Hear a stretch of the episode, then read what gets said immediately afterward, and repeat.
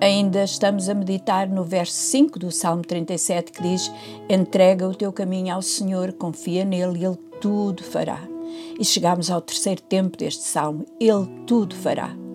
E de repente, quando ele ia sacrificar o filho, Abraão ouviu Deus: Abraão! A mesma voz a chamá-lo de novo. Abraão ficou em suspenso, a sua mão ficou no ar e a voz chamou de novo e ele respondeu: Eis-me aqui. Era como se ele dissesse: Estou a ouvir-te, estou à espera de uma nova ordem, estou pronto a obedecer a tudo o que pedires, disponível para Deus em todo o tempo.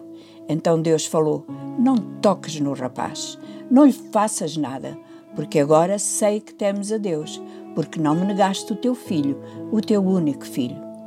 Como Deus não está limitado a tempo e espaço, ele sabia o que custaria a Abraão. Deus sabia como mais ninguém poderia saber. Ele sabia o que era a agonia de um pai sacrificar o filho a quem ama. Deus sabia quanto custaria entregar o melhor do céu. Deus sabia o que era entregar tudo num altar no cimo um monte. E Abraão ouviu um movimento perto do altar de pedras. Ergueu os olhos e viu um carneiro, preso pelos chifres num arbusto.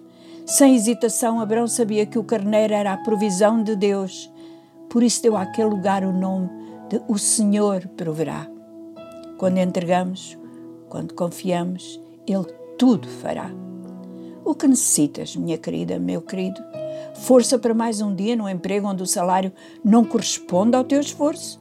Sabedoria para tomar decisões corretas? Paciência para suportar uma injustiça? Perdão para alguém que te prejudicou? Amor para um membro da família que é agressivo e sem afeto? Alegria quando parece que o mundo vai desabar? Quando eu estou no alto da montanha onde Deus entregou tudo por mim, vejo a provisão para tudo o que preciso. Porque dois mil anos depois de Abraão ter se comprometido com Deus a entregar o seu filho Isaac, Deus Pai entregou num altar tudo o que tinha, o melhor que tinha. Pegou na madeira, colocou-a sobre os ombros do seu filho Jesus. Pegou no fogo do julgamento e na faca da ira sobre o pecado e os dois subiram o monte do Calvário. O pai arrumou a lenha do altar na forma de uma cruz, colocou o seu filho sobre o altar e ali o amarrou e pregou. Ergueu a mão para sacrificar o seu filho, mas não houve voz do céu que o interrompesse. Em vez disso, ele entregou o seu filho completo em sacrifício por ti e por mim. E no monte do Calvário, Deus providenciou o cordeiro que tira o pecado do mundo. Deus amou o mundo de tal maneira que deu.